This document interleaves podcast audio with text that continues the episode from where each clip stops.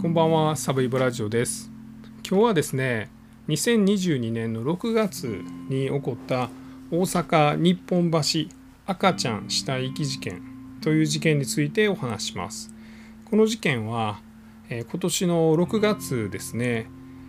え、生まれたばかりの赤ちゃんの遺体を、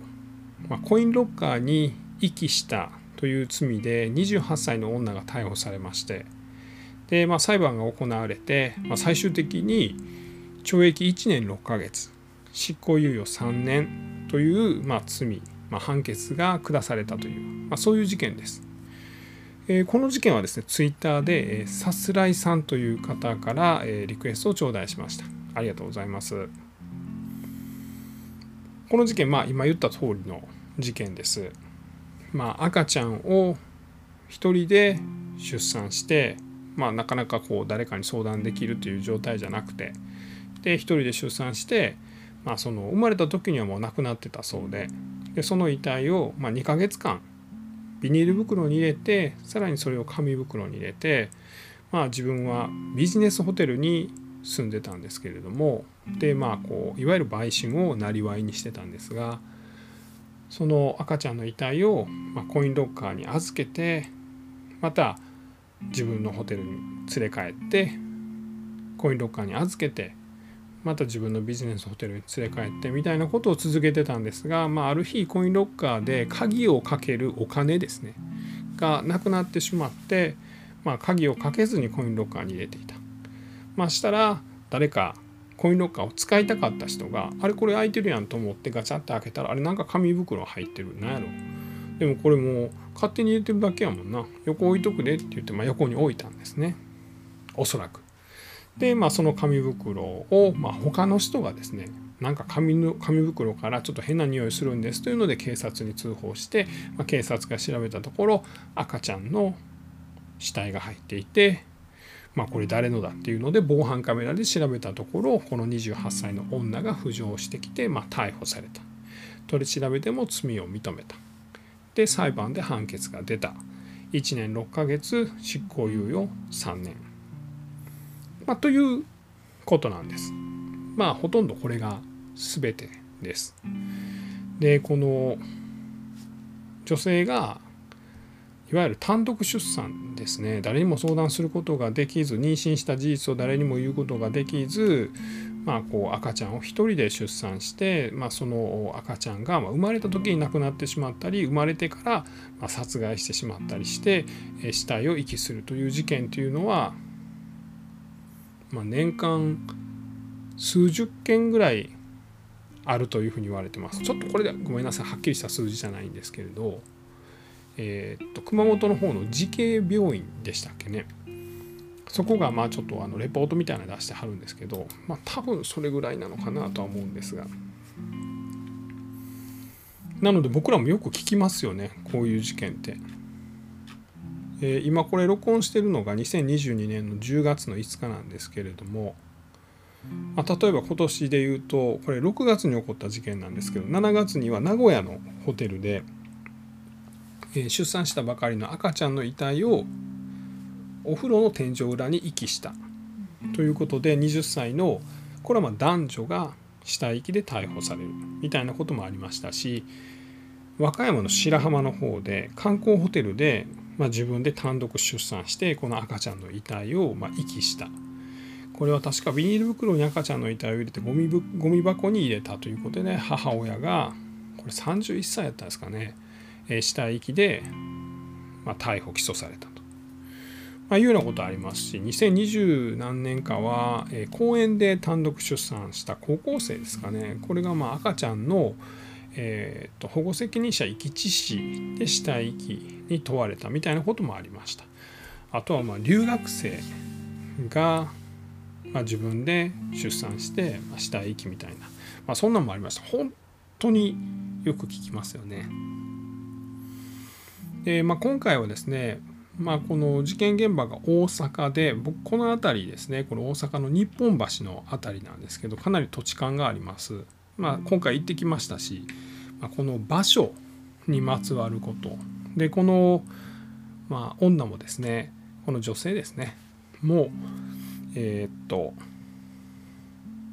いわゆる売春というか風俗をなりわいにしてまして、まあ、僕この辺の風俗もですねあの詳しいので、まあ、その辺もちょっとお話ししたいなというふうに思ってます。であとはですね、まあ、どうやったらこういうことってなくなるんだろうという、まあ、僕なりの考えも少しお話しできたらなというふうに思っています。まずはですねこの女この女性がまどういう人生を歩んできたのかというところですね28歳の女です生まれたのは北海道で高校を出て美容専門学校に行きましたでご親戚おじさんが援助してくれたのかなんかそんなんなんですけど、まあ、おじさんが亡くなってしまったことで、まあ、学校に通うことができなくなって辞めましてでそこからまあアルバイトなんかして風俗店で働くようになりました。でまあ結構お金がたくさん入ったということで、まあ、ちょっと暮らしが派手になってですね、まあ、お金遣いが荒くなってしまって、まあ、実家のお金を使い込んでしまってそれでお母さんと喧嘩になって家出します。で家出して北海道から東京に行ってでさらに大阪に行ったのがおよそ2年前。2年前なんで2022年とかですかね。で、まあ、そこでもいわゆる売春で生計を立てまして、まあ、この辺りのビジネスホテルを転々としながらま暮らしていたという。で去年の夏になってですね、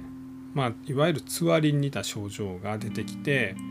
あれ？と思って、まあ、お客さんとまそういう関係になって妊娠した、まあ、本人は客の男に妊娠させられたと気づいたと、まあ、そういう具体的なことがあったのかもしれません。でそこから、ま妊娠して、えー、分かってから何か行動を取れたのかというので、まあ、裁判で弁護人からの質問を受けてその時にこの、まあ、女はしてないですと。病院には行ったの？まあ、経済的に行く余裕なかったあとまあ妊娠している事実をまあ認めたくないというそういう気持ちがあったと。でそれが去年の夏です。2021年の夏。でぐるっと、まあ、いわゆる十月10日経ちまして今年の4月女の子の赤ちゃんをまあ出産しました。出産したタイミングでは泣かなかったということでまあもう亡くなっていると思ったと女はその赤ちゃんの遺体をポリ袋に入れて紙袋に入れて、まあ、持ち歩いて、まあ、ホテルをビジネスホテル転々としたのでホテルを帰る時には遺体を紙袋に入れて、まあ、コインロッカー駐車場にあるコインロッカーに預けるということを10回ぐらいやったと。まあおそらく買収の仕事をする時にもコインロッカーに預けてたんでしょう。まあ、ですがコインロッカーに預けるお金ですよねあれ200円とか300円で400円かかりますけどそのお金がなくなって鍵をかけることができなくなったので、まあ、死体遺棄事件となったということなんです。でまあこのまずはこの場所の話ですね。えっ、と日本橋って分かりますかね？難波の右下あたりです。難波は分かりますよね大体。で、えーと、難波の辺りには千日前通りというこれ東西の大きな通りがあります。少し東の方に行くと日本橋、えー、堺筋という北側一車線の大きな通りがあります。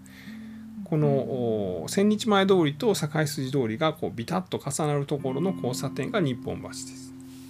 地下鉄日本橋と近鉄の日本橋の駅があります。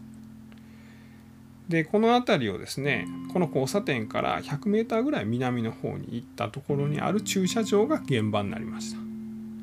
位置的に言いますとね少し西に行ったらもうあの吉本の NGK があったりとか、まあ、結構昔からあるキャバレービルのみそのビルっていうのがあったりとかあと堺筋から、えっと、100m ぐらい今度東の方右の方に行くと黒門市場があったりします。でさらにこれは 500m ぐらい南に行ったらですかね。あのいわゆる電電タウン日本橋の電気屋街、まあ、さらにはあのオタクの人が集まるオタロードですね。安南がある辺りです。僕はこの辺りをですね完全に欲望の街やというふうに思ってます。でまあそれは僕自身がめちゃくちゃ欲望あるからなんですけど、まあ、買い物とかですね、まあ、ゲームとかもまあ電電タウンとかでめちゃくちゃ売ってますし、まあ、こうフィギュアとかオタクとかあと AV とかですね、まあ、こんなんはあの日本橋のオタロードあたりにめちゃくちゃ売ってますしでさらにですねこの日本橋のエリアの少し東側ですねに行くと千日前通りを東にこれも 100m ぐらい行ったところに文楽劇場というあの人形浄瑠璃の小屋があるんですね。劇場があるんです。この辺りが実は難波の、まあ、風俗街なんです。難波には風俗街2つありまして1つがこの文楽劇場の北側エリア、まあ、ラブホがいっぱいありましてこの辺りでいわゆるホテルヘルスとかがいっぱいあります。であとはですね雨村の南側ぐらいにいわゆるまあザウラというエリアがあるんですけどもこの辺もホテルがいっぱいありまして、まあ、いわゆるこう風俗がまあいっぱいあるとこです。まあ、よう行きましたね。まあ、昔ですね、まあお、お話しさせてもらったことあると思うんですけど僕この辺りの漫画喫茶で働いてましてこれ1000日前の方にありましてねこれどっちかというとビッグカメラとか、まあ、難波のど真ん中辺りにあったんですけどそこからとことことことこ東の方行ったらこの日本橋がありまして。でこの辺もま風俗がありまして、まあ、実はそこからこの境筋北側一方通行の道路を北にとことことことこと上がっていくと、まあ、ちょうど道頓堀の東側とか東心斎橋ぐらいのエリアになりましてこの辺もですね、まあ、ちょっといかがわしい、えお店がいっぱいあるようなところなんです。まあ難波はね結構ほんまに欲望の街です。まあ北もそういう側面はあるんですけど、まあ、難波の方がねもっともっとねこう怖そうな人もいっぱいいますしなんかやっぱナンバーの方があのドキドキします。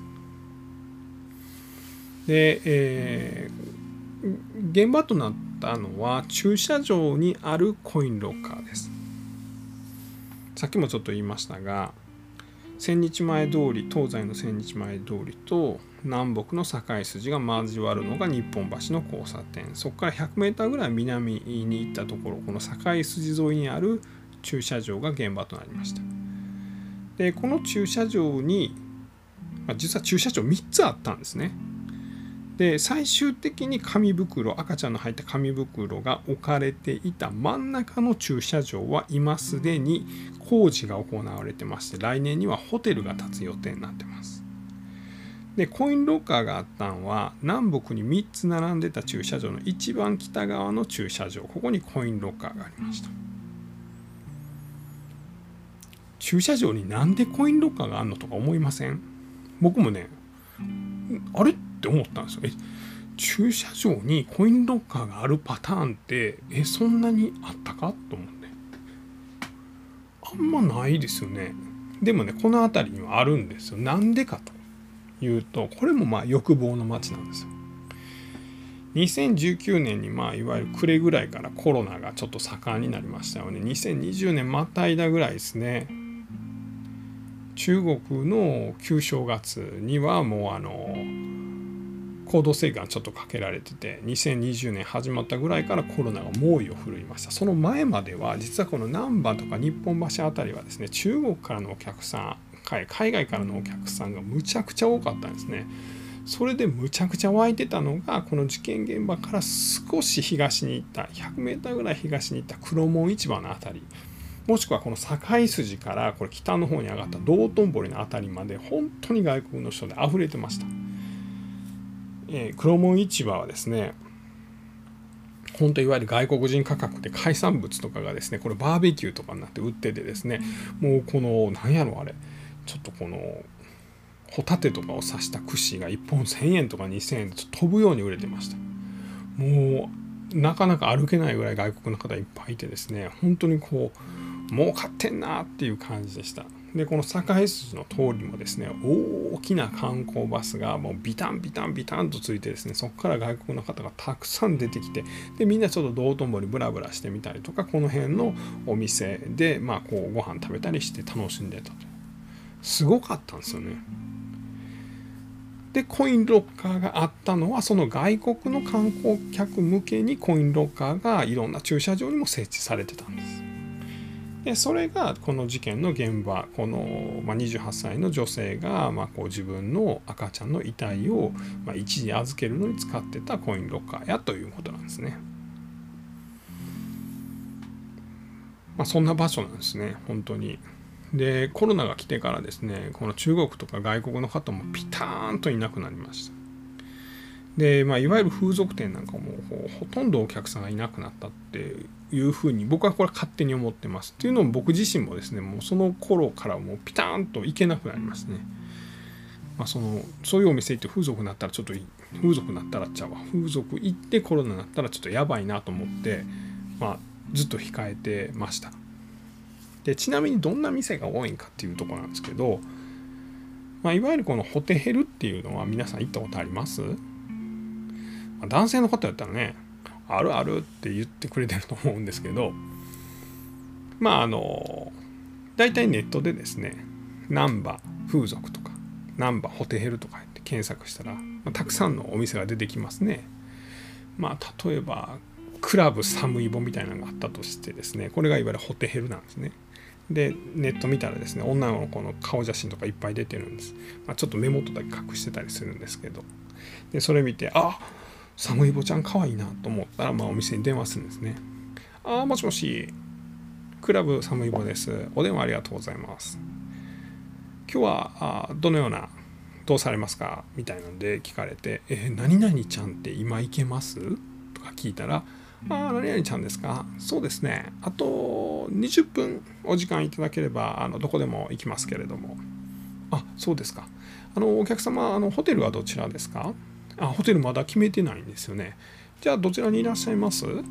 えー、今ね、難波ですね、1000日前のあたりかな。あ、そうですか。そしたらですね、えーと、東の方行っていただきましたら、日本橋の交差点ありまして、その少し東に行ったら、えーと、文楽劇場あります。その北側にですね、何々ホテルっていうのがありますんで、そちらでもよろしいですか？あ、わかりました。では、ホテルのカウンターで、えー、クラブ寒いボとおっしゃってください。で、お部屋決まりましたら、もう一度お電話ください。えっ、ー、と、コースは何分にされます？あ、コースですか。えっと、60分でお願いします。あ、わかりました。では、お値段、えー、おいくらになります、えー、?1 万2000円になりますとか、そんなんですね。えー、お金はあの女の子にお渡しください。では、ホテル着きましたらお電話お願いします。で、まあ、とことことことホテル行くわけですね。で、あ、ここか。ほな、あ、これ文楽劇場か。あ、ほな、この北側やな。ああ、言ってたホテルこれか。で、入って、あ、すいません、あの、クラブ寒い棒で来ましたって言ったら、あ、そうですか。何分コースですか？えっと、60分です。あ、じゃあ2500円です。で、2500円払って部屋に行きます。ピポパポピポパポプルルル。あ、どうも、クラブ寒い棒です。あ、あの、何々です。あの、ホテルに着きました。あ、そうですか。じゃあ、あの、今から女の子迎えますので、よろしくお願いします。しばらくすると、ホテルの扉がどんどんどん、まあ、もしくはピンポン、ガチャ。こんばんは。あ、こんばんは。あ、よろしくお願いします。何々です。あ、いや、あ、写真よりすごい可愛いね。あ、ありがとうございます。いつもそんな言ってるんちゃいます？いや、そんな、そんな、全然言ってないよ。いや、もういい、もういい、もういいですよね。まあ、こういうことですね。で、まあ、お金を払って、まあ、ことに及ぶみたいな話なんですけど、で、えっと、あ、ちょっと、蚊が、蚊が入ってきましたね。ちょっと待ってください。あ、倒せた。あ、倒せた。あ、はい、すいません。で、まあ、あの、そういうところで、この女性も働いてたんだろうと思います。まあ、わかんないですよ。で、まあ、もしかしたらもっと、なんていうかね、いわゆるその、マッチングアプリとかをま悪用したいわゆるもうあの組織的な買収みたいなことをやってたかもしれません。まあこういうのもどういう感じかっていうのは分かるんですけどこれはまたあのいつかお話しします。まあ、どういう形か分からないですが、まあ、そういう仕事をしてた。で、まあ、たくさんの男性と、まあ、そういう体の関係になっていた。で、そのうち妊娠してしまったということなんですね。で、まあ、最終的にはもう本人も罪を認めてまして、え執行猶予ということにはなっているので、まあ、これからはその再生更生の道に、ついていくというふうに思うんですけれども僕なかなかやっぱこういうその女性によるこうした遺棄事件で、まあ、女性が顔までさらされてですね名前までさらされて、まあ、最終的に罪にまで問われると。下手したら実刑判決が出ることだってあると。いうことにはすごくその不思議だなというのをいつも感じます。まあなんでやねんと思う方も多いと思うんですけど、まあ、いわゆるこの死体遺棄という罪はですね、まあ、死体損壊遺棄罪ということなんですけども、えー、最高刑で懲役3年です。いわゆる刑法第19条で、えー、まあ、こう決められている死体遺骨遺髪または棺に収めてあるものを損壊し遺棄しまたは領得したものは3年以下の懲役に処するというこれが刑法第190条なんですね。でこれはですね、まあ、何を守るためのこう刑法190条なのかっていうことなんですけどこの法律はですね何かを守るために作られてるんですよね。これをま保護法益っていうんですけどもこの保護すべき、え利益もしくは保護すべき何か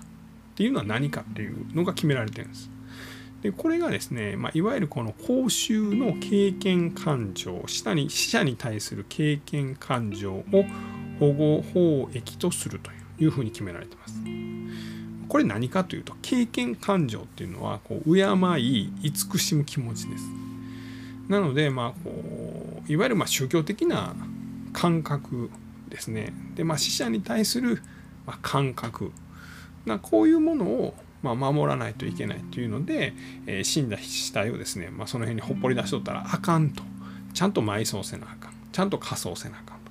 まあ、そういうことなんです。なんで亡くなった遺体をほっぽらかしてたらこの死体遺棄にに問われるということなんですね。でと同時にですね、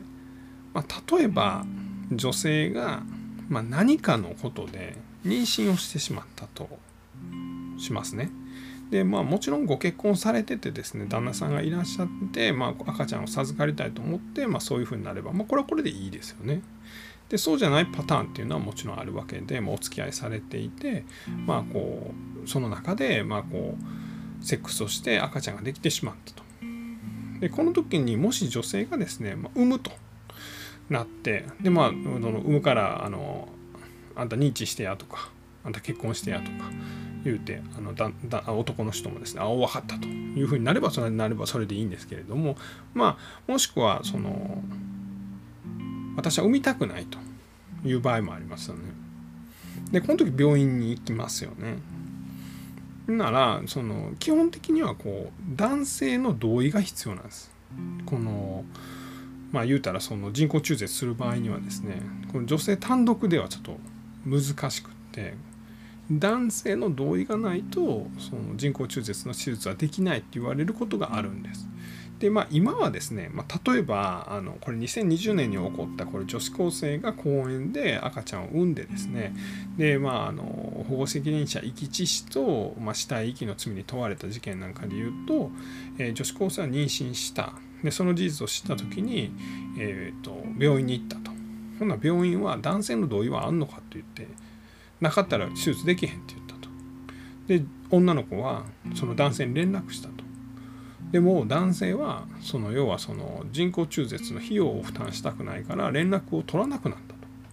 ほなもちろん同意だって取れない。でそんなしてる間にお腹が大きくなって出産を単独で行って、まあ、赤ちゃんを殺してしまったと、まあ、いうことなんですけどこれむちゃくちゃ男悪くないですか？と思うんですけどね。でまあそれがあってですね、まあ、今はこのいわゆる産婦人科はですねそのまあ、こう人工中絶で相手方の男が連絡を取れない場合は同意の必要はないというのを、ま、基本的なこうスタンスにしてるところが多いんですけども。いやそもそも何か思うのはですねこうあの女性が人工中絶をしたいという場合には男性の同意が必要つまり男性の権利が認められているのにまあ、お互いが望まないままですね。女性が単独で十月10日一人で思い悩んで一人で痛みに耐えて出産をしてでその赤ちゃんを死なしてしまったというその罪悪感を一人で受け止めてで2ヶ月間その赤ちゃんと一緒に行動を共にしてでお金が尽きて、まあ、それでもコインロッカーに入れてまだ行動を共にしようとしてたけれども、まあ、別の人がその紙袋をあの他の場所に移したことによって死体が発見されてこれが遺棄とされて有罪判決を受ける男はどこの誰だかわからないので何ともないっていうのはちょっと僕はやっぱフェアじゃないしやっぱ女性にとってとても辛い状況にあるなという今の日本はというふうに思います。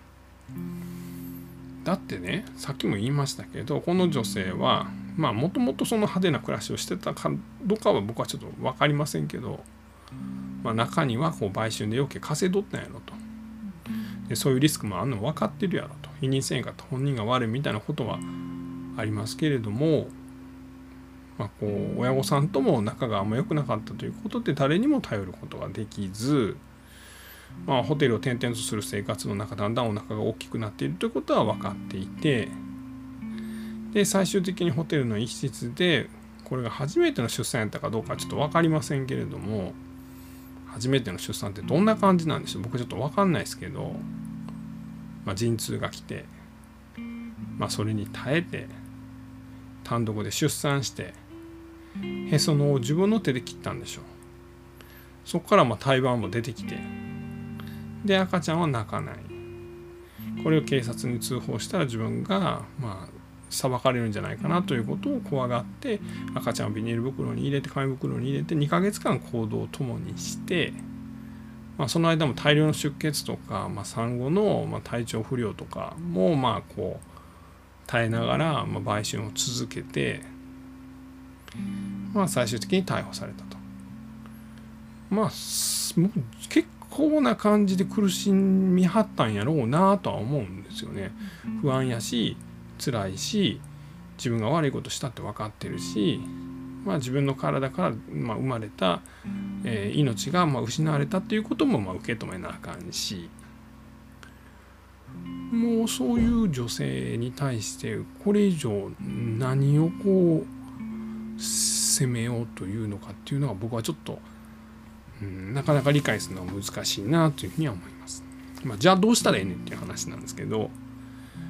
まあ、例えば児童相談所に、まあ、あのこう妊娠した段階から今はま相談できるという制度があります。で児童相談所が全てというわけではなく NPO 法人なんかでですね、まあ、単独でこう妊娠してしまって望まれてない子が、ま人工中絶のタイミングを過ぎてしまった場合ですね、まあ、その相談に乗ってもらったりとかもうあの費用の一部を援助してもらったりとか、まあ、そういう制度があります。で正直自殺年間2万人死んでいる自殺に比べるとですね、まあ、この赤ちゃんがまこういう形で不慮の死をになってしまうとかですね、まあ、捨てられていくっていうのはですね、まあ、こう赤ちゃんが捨てられるということだけで、まあ、大体年間200件ぐらいっていうことなんですけど、まあ、自殺とかに比べるとま数としてはかなり少ないですけどなんかこうもう対応したらいいんじゃないかなと思います。例えばですけど絶対調べますよね人は。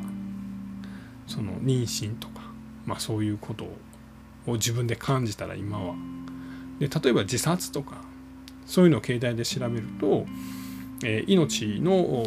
相談伝言あ命の相談ダイヤルとか、まあ、そういう相談窓口が自動的に出てくるようにもうすでにアルゴリズムでもできてるんですけれども、まあ、こういったことをですね、まあ、妊娠なんかで調べたらですね、ま、もしあなたがその妊娠で悩んでいるんだったらこういうところに相談できますよという案内が、ま、自動的に、ま、Google であるとかですね Yahoo であるとか、ま、そういう中のアルゴリズムにも入れてもらうということを国が決めると。まあ、いうようなことをもうそろそろしてもいいんじゃないかと思います。まあ、こう男の方も責任取れよというのもですね、まあ、なかなか難しいのかなとも思うんですけれども、うん、最終的に女性がですね、まあ、こう顔をさらされて名前もさらされてその裁判官もですね、まあ、体を大事にしてくださいとか言うんですけれどもこれは処罰に値するみたいなことはやっぱ言われるわけで。まあ、それはちょっとどうなんかなというのは僕はいつもこういう事件に対してはよく思います。めっちゃ長くなってますがすいません、えそんなところでございます、え今日はですね2022年の6月に起こった大阪、え日本橋、え赤ちゃん死体遺棄事件についてお話をさせていただきました、え最後まで聞いていただきまして本当にありがとうございます。